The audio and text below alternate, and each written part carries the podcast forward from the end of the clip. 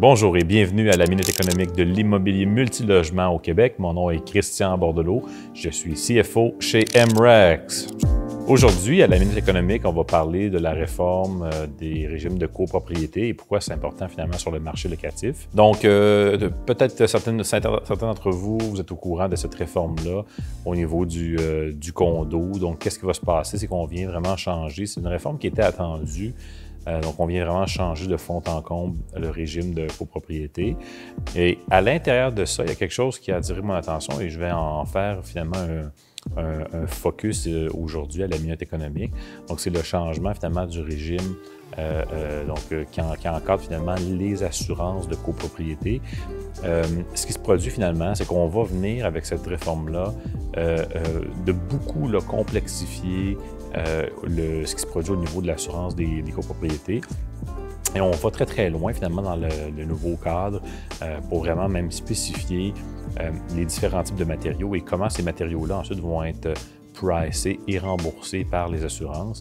Donc, ce que ça fait finalement, c'est que ça élimine énormément d'incitatifs pour faire des améliorations aux, copropriétés euh, et euh, ça peut même amener différents assureurs qui sont actuellement sur le marché. Il n'en reste plus beaucoup des assureurs qui acceptent maintenant de euh, s'impliquer dans la copropriété.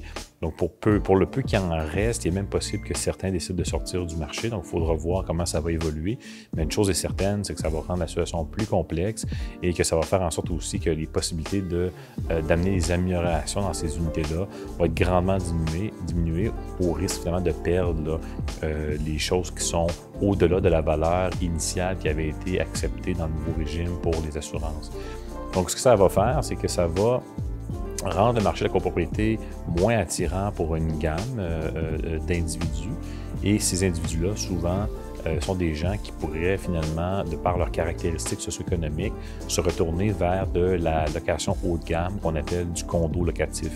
Donc, je vous invite à rester vraiment au fait. On va en reparler prochainement à la minute économique, mais de rester au fait de ce changement-là qui peut avoir un impact positif sur le marché locatif et ensuite, de, évidemment, positionner euh, vos produits finalement locatifs pour venir finalement euh, capter cette euh, nouvelle clientèle-là.